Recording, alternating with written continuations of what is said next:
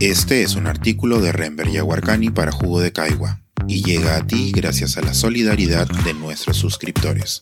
Si aún no estás suscrito, puedes hacerlo en www.jugodecaigua.pe. Hola a todos y todas, yo soy Renber Yaguarcani. Les compartiré mi artículo titulado Las ánforas más lejanas de Lima la proeza de votar en la Amazonía. La Amazonía, ese territorio verde de ríos serpenteantes que es mi hogar, alberga cientos de comunidades ribereñas e indígenas. Viajar al este por el río Amazonas en dirección a la frontera con Brasil y Colombia continúa siendo uno de los trayectos que disfruto más intensamente. El aire puro, el cielo azul, los delfines grises y los atardeceres amenazantes de rojo vermellón siempre cautivan mis sentidos. Las lluvias de verano, la proa del bote deslizándose sobre las quietas aguas del río, y las parejas de loros retornando a sus nidos al caer la tarde, son espectáculos que se graban como pinceladas en el subconsciente. A lo largo del Amazonas y sus afluentes se asientan familias ribereñas que emigraron con el paso de los años, a diferencia de las naciones indígenas que ocupan estos territorios desde hace milenios. La migración masiva de la secta israelita del Pacto Universal hace más de 15 años también ha impactado enormemente en la socialización de estas comunidades y en el paisaje amazónico. Contrariamente a las preocupaciones de los residentes en la capital, que continúan muy divididos sobre quiénes deberían administrar el país en los próximos cinco años, los ribereños han estado concentrados durante los últimos meses en buscar formas de cómo salvar sus chacras y no perder sus cosechas. El nivel del río ascendió mucho más que en otros años e inundó comunidades, escuelas y cultivos, perdiéndose alimentos y obligando al agricultor a una cosecha anticipada. El racimo de plátano llegó a costar cuatro soles. Si tenemos en cuenta que un plantón le toma ocho meses lograr su madurez y dar frutos, podemos imaginar lo frustrante que es obtener cuatro soles después de tantos meses de arduo trabajo. Para adquirir un balón de gas, que cuesta entre 65 y 100 soles, habría que sembrar unos 15 o 25 plantones de plátanos. Dos décadas atrás, los abuelos amazónicos conocían con exactitud la dinámica del clima, lo cual les permitía sembrar y cosechar sin contratiempos. Sin embargo, los amazónicos también se preparan para depositar sus votos en las urnas y elegir a un nuevo presidente. Centenares de electores acudirán desde comunidades muy lejanas. Los pobladores de Brillo Nuevo y Ancón Colonia, en el río Ampiaco, se trasladarán a su centro de votación en el distrito de Pebas, que se encuentra a orillas del Amazonas, a casi medio camino entre Iquitos y la triple frontera del este. Será un viaje de seis o siete horas en bote y en motor peque-peque, o dos días en canoa y remo.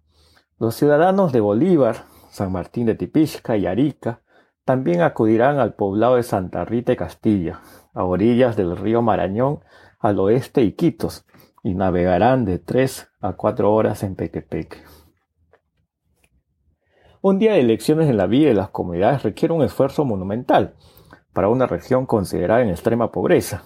Conseguir unos seis galones de gasolina y otros tantos de aceite para el viaje de ida y vuelta, no es nada barato por la subida constante del precio de los combustibles. Además, hay que incluir un presupuesto para hospedaje, comida, medicinas u otras necesidades.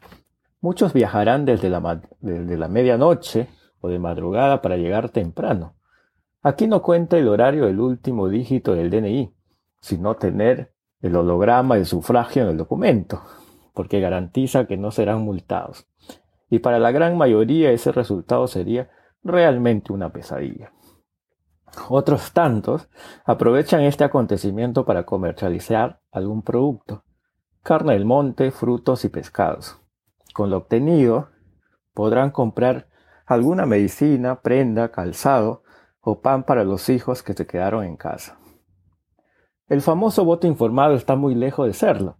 En la mayoría de los casos, las personas deciden el mismo día de sufragio a quién le otorgarán su voto. En los puertos de los pueblos se congregan simpatizantes de uno u otro partido, asediando y convenciendo a los recién llegados con diversos artículos. combustible, alimentos o dinero en efectivo, algo normal, aunque no legal como muchas prácticas de este país. El limitado acceso a medios alternativos no le permite al comunero constatar la veracidad de las noticias y por lo tanto solo se limita a cumplir con el sufragio por miedo a una multa o dar su voto condicionado a la opinión de alguna persona influyente de su entorno. Las elecciones normalmente se desarrollan con mucha calma.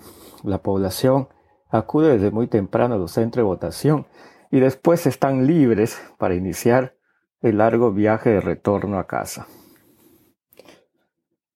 Debo admitir, con el corazón entumecido, que el Perú se va transformando en un país irreconciliable. La gigantesca polarización de estas elecciones y la intolerancia manifestada en repugnante muestra de racismo y segregación solo han logrado desgastar aún más a una nación con profundas desigualdades y fracturas sociales. El descontento generalizado de las masas crece a un ritmo alarmante. Pero Lima no quiere ver más allá de su bahía. ¿Quiénes salvarán al Perú? Este es un artículo de Rember Yaguarcani para Jugo de Caigua y llega a ti gracias a la solidaridad de nuestros suscriptores. Si aún no estás suscrito, puedes hacerlo en www.jugodecaigua.pe.